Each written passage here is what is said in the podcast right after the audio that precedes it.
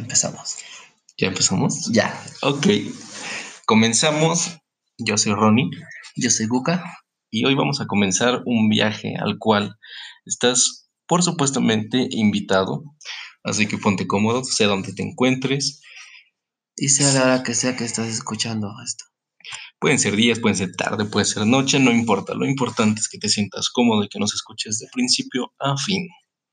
Y para empezar el episodio de hoy vamos a comenzar hablando de un tema que nos venía haciendo un poco de ruido, ¿no es así? Efectivamente. Y todo es porque esto nos puede generar, dependiendo del estado de ánimo, nos puede generar risa, nos puede generar coraje, nos puede generar ira, nos puede generar dolor, dependiendo del momento. que- sobre todo eso. Bastantes alteraciones a nuestro estado de ánimo. ¿Y cómo es posible que hoy, en pleno siglo XXI, algo que pareciera que es tan irrelevante, Nos viene afectando demasiado en un 2x3? Y eso es los estados de WhatsApp. Y en general de otras redes de sociales. todo tipo de redes sociales. ¿Cómo es que utilizamos estos estados para generar cualquier cosa, ya sea involuntaria o voluntariamente?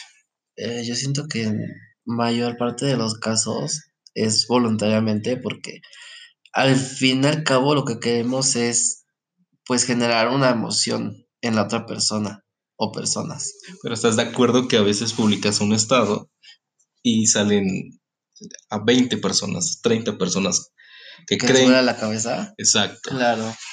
que es como una indirecta para una persona y probablemente ni siquiera le llega a esa Al persona. final del día ya tienes una bandeja de entrada con bastantes mensajes de, oye, ¿qué pasó? ¿Estaba todo bien? Y ya te bloquearon como tres personas. O te borraron. O hay otra variante que te cambian el nombre de, de, de contacto. Hay tantas variantes. De hecho, hoy en la mañana vi un meme, que es nuevo, que decía el nombre de contacto de la chica, Chernobyl. Porque una cosa es tóxica, pero Chernobyl es atómica, ya es nivel 10. nivel Dios. ¿Y luego qué pasó con ese estado? Pues nada, que me causó bastante ruido porque tengo unas personitas que de repente se molestan cuando uno no responde al instante y bueno, que yo la verdad no soy de contestar a los segundos. A veces me tomo un tiempo, a veces no tengo el teléfono conmigo, entonces cuando me doy cuenta, ups, ya me han borrado de esos contactos. ¿Por qué me doy cuenta? Porque ya no está su foto de perfil. Bueno, pero puede que a lo mejor eliminen la foto del perfil, no necesariamente que te hayan bloqueado. No, no te bloquean, pero después te lo hacen saber. bueno, puede ser, puede ser. Pero también, sobre todo, es como realmente buscar en los estados lo que a lo mejor no puedes hacer directamente en persona. Sí, claro, muchas personas mandan esos tipos de mensajes decodificados. No te puedo expresar lo que siento de forma personal, entonces ahí te va, ahí te va la indirecta. ¿Y cuántas veces funciona esto, la verdad? ¿Cuántas veces no lo hemos hecho? Creo yo que todo esto puede generar incluso a lo mejor que se transgiverse la comunicación entre nosotros como seres humanos porque a veces se malinterpreta o el mensaje Claro. real no llega como uno quiere que llegue. Ya que mencionas esto, recuerdo mucho que muchas personas me han llegado a decir, oye, es que el tono en el que me escribiste, y yo me pongo a pensar, la verdad es que mi, mi pensamiento a veces me es medio bruto, entonces digo, bueno, pero el teléfono no tiene tono. Pero como lo Solo- pusiste en mayúsculas y con signos de exclamación, eso, eso quiere decir que el tono es violento, el tono es agresivo y, el- y estás gritando. Ok, sí te la compro cuando utilizan ese tipo de, de- de expresiones en el teclado, pero ¿qué pasa cuando es solamente texto? Sin más, no, no, no mayúsculas, no entre comillas, no con signos de exclamación. Yo creo que ahí depende de la persona cómo se encuentra y cómo se encuentra en ese momento en que lo lee y le da el- la emoción que le quiere dar. Claro, porque ante todo, todo esto trata acerca de la susceptibilidad y acerca de la subjetividad de las personas. Entonces, mientras tú mandas un mensaje, pues, sin emoción, el receptor puede que se esté creando toda una novela en su imaginación. Y eso es otra cosa muy, pero muy interesante hoy. Porque es bien cierto y tú no me lo vas a, a dejar mentir y si es que sí, dímelo. Ok. ¿Qué es de cierto? Es que el ser humano sufre más por lo que imagina que por lo que realmente está pasando. Totalmente 100% de acuerdo. ¿Cuántas veces no nosotros estamos en un estado de alteración emocional o tal vez nos sentimos muy mal por una respuesta que realmente no, no era más que un, ok, va, bye. Y la persona ya está de, no, es que no quiere salir conmigo, por supuesto, me dijo que ya, que luego. O igual el malinterpretar o el dar otras interpretaciones a un mensajito como nos vemos. Pero ¿qué quiere decir? Que nos vamos a ver después y ahora qué sigue. ¿Y quién tiene que mandar el mensaje? ¿Yo o él? ¿Me espero a que lo haga o...? Y bueno, se desencadenan muchas... Y entonces llega esta, eh, llega esta otra parte en la que, bueno, eh, él tiene un teléfono o ella tiene un teléfono igual que yo, puede escribirme ella o él, así como yo también puedo hacerlo, pero ¿por qué no lo hace él primero o ella primero, no? Y espera siempre que la otra persona lo haga primero. Yo creo que siempre hay una persona que toma la iniciativa. Eh, en, esta simbiosis de, dos personas que están en comunicación, llámense amigos, colegas, pareja o lo que sea, siempre hay una persona que toma la iniciativa. Y la otra persona se acostumbra de alguna manera a que esa persona tome la iniciativa. Posiblemente. entonces... A veces pasa. Claro, es como una costumbre o un mal hábito de siempre esperar, aunque digan que no, siempre se espera algo de las personas. ¿Y qué pasa cuando no lo hacen? Pues llega aquí la frustración, llega aquí el enojo, la ira. La y regresamos al tema central, envío de mensajes subliminales. Por medio de los estados. Y a lo mejor, y eso es muy cierto, no sé, se me ocurre una imagen de algo muy típico, ¿no? De, de un desayuno, de comida. a mí en lo personal no me gusta, es algo muy tonto, muy absurdo, pero para alguien puede ser muy importante. ¿Desayunar? ¿O tomarle foto? Tomarle foto. Ok. Y publicarlo. Y yo ah. diría, yo diría que hueva, ¿no? Oops, sorry. Sí, ok. Pero hay alguien que le gusta, hay alguien que lo hace y si lo puede y lo quiere hacer, ¿por qué no? Soy culpable. Pero también volvemos a esto, el por qué, el por qué lo hacen, el que representa para la persona. Por ejemplo, cuando yo sub, llego a subir, porque yo lo sé, lo, lo, reconozco, yo he llegado a subir este tipo de estados de, de comidas o de platillos, es porque digo, me gusta si yo preparé algo y me gusta cómo quedó, me gustaría que alguien o que algunas personitas vieran y me dijeran, ay, qué rico, gracias. perdón, Por eso que, que, preparaste. O tal vez si voy a un lugar donde me gusta cómo me atienden y quiero mostrarlo a otras personas que tal vez tienen algún interés en salir a cenar, pues me digan, oye, ¿sabes qué? ¿Me puedes recomendar este lugar? Eh, ¿Qué te pareció? ¿Sabes qué? Está, está rico. Yo no lo hago como por presumir. Presunción, claro no es literalmente como la finalidad del Estado originalmente, que es como compartir un momento que para ti resulta agradable. Es que eh, tocas ese tema y el compartir, ¿qué es? Pues hacerlo saber a otras personas. El cómo lo interpretan las demás personas es donde se vuelve ya a veces tóxico o es como de, ah, parece que está demostrando ser algo que no es. Claro, o como con los viajes, ¿no? Igual publico en mis estados que estoy viajando y todos se caen.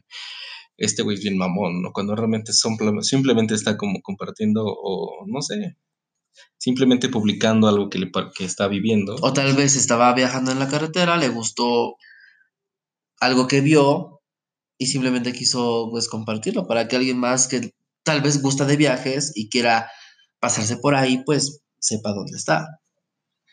Pero a final de cuentas también se han utilizado estos estados como un medio de súper común, ¿no? Las indirectas, ¿no? Lo que no eres capaz de decirle a alguien. O a cierto, no sé, te enojas, quieres que alguien lo vea y entonces publicaselo. Siempre. Cierto, cierto, completamente. Y, y, en ese, y en ese momento en el que buscas un resultado, resulta ser que se terminan ofendiendo a otras personas o la persona a la que iba dirigido. No, eh, sí, en el mejor de los casos, porque a final de cuentas esa es la finalidad, pero no siempre sucede así.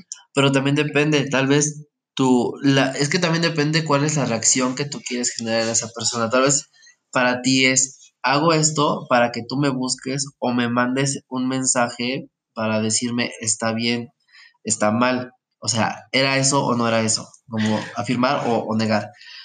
Pero no sé, mm, estamos también a la expectativa, no sabemos qué puede desencadenar simplemente el subir una indirecta. Claro, pero también, bueno, ahorita que comentaste eso me vino a la mente, es como nosotros decidimos quién, literalmente, dependiendo del tipo de la red social, si lo vemos, si lo publicamos a un público en general, pues sabemos que cualquier persona lo puede ver, o solo nuestros contactos, pero ¿qué pasa con aquellos estados en los cuales tú decides eh, elegir quién no ver esos estados? ¿Qué opinas de eso? Ay, pues es muy mala onda, no lo hagan.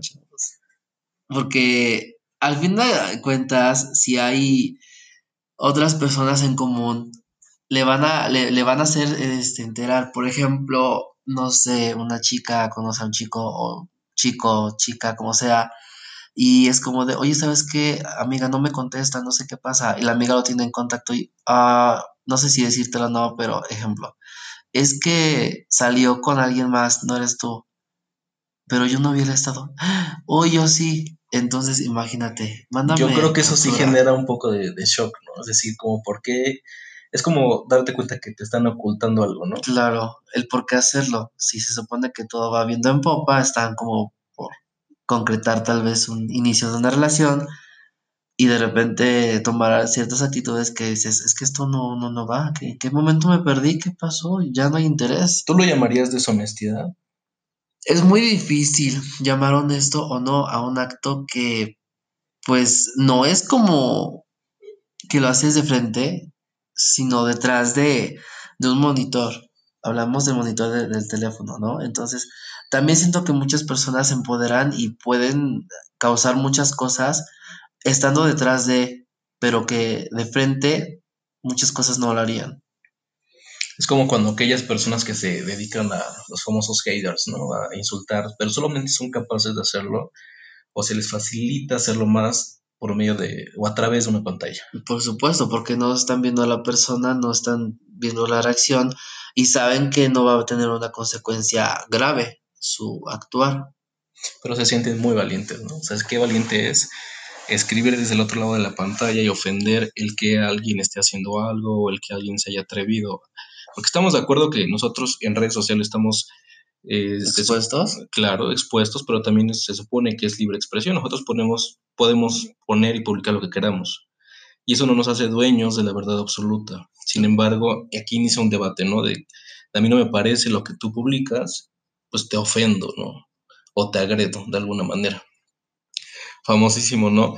Eh, muchos utilizan el me divierte para, para buscar agresión también, ¿no? Para burlarse de, de un estado, precisamente, una publicación. Ay, sí, lo, lo he llegado a hacer. Pero es que también depende de la persona. Bueno, yo voy a justificarme toda la vida, pero yo siempre que cuando he llegado a utilizar me diviertes, tal vez es por un quiero llamar la atención de mi amigo o de mi amiga para que me mande un ¿qué pedo con tu vida? Y es hola, ¿cómo estás? Te extrañaba. Ajá. A veces no se me da tan fácil el mandar un mensaje de hola, ¿cómo estás? Sino busco esa forma de hacerlo. Yo sé que es un poco mm, torcido, pero créanme, hay muchos chicos y chicas que hacen ese tipo de cosas bastante extrañas para llamar tu atención, ¿sí o no? Claro, pero también eh, todo esto es que tanto conoces a la persona a la que vas a reaccionar. Si no la conoces y le das me divierte o le das me encanta, casi casi, ya es como un mensaje muy fuerte. ¿no? Sí, estoy de acuerdo. Pero también depende de qué tanto te interese la persona y qué tan relevante para la otra persona sea eso, porque hay personas que me pueden, puedes darle tú mil reacciones y es como, ah, ok, mm, uno más, no, no causa ningún impacto. También depende de las personas, de cómo los, lo, cómo lo toman, cómo lo sienten y también de cómo se relacionan con otros. Yo considero que eso es para las personas que están como bien aterrizadas a lo que, vaya, en dónde se encuentran, entender que las redes sociales no es una realidad, es decir, es como un mundo alterno, literal, en el que todos mundos pueden incluso tener una doble vida. Ah, Claro, Y- o más. Exacto, o triple o múltiples personalidades. Y bueno, ¿qué, pa- qué paciencia, qué tiempo libre tienen esas personas. de hacer cuántas, cuántas cuentas. Digo, ¿de qué viven? Pasen la receta, por favor. Bueno, y a todo esto es como ver, nos gustaría este inicio, es como, ¿cómo es que ustedes, todos aquellos que nos están escuchando, cómo es, cómo utilizan los estados en las diferentes redes sociales? ¿O qué experiencias han tenido? ¿O qué es lo que nos pueden compartir? Porque también se trata de compartir experiencias, vivencias y demás. ¿Te parece si para el próximo episodio eh, empezamos a compartir algunas experiencias, ya dando ejemplo, no solamente, este fue como una introducción de cómo funciona, de cómo pensamos que se maneja y lo que ocasiona, y en el siguiente o en un próximo dar como más ejemplos. Es correcto. Les recordamos que también aquí se trata de confesiones. Nosotros vamos a confesar cuáles han sido aquellas experiencias que en lo personal hemos vivido. Ojalá pudiera apoyar a algunos de ustedes que nos están escuchando y que nos puedan compartir de qué manera les, les puede ayudar el, todo esto, ¿no? El, el pensar que a otra persona le está pasando algo muy similar y cómo es que nosotros nos enfrentamos ante esta situación. Pues vamos a trabajar de esta forma como si fuera una especie de terapia grupal, anonimato ante todo y pues somos unos confidentes. Eso es todo. Por nuestra parte es todo y nos vemos en la próxima. Chao.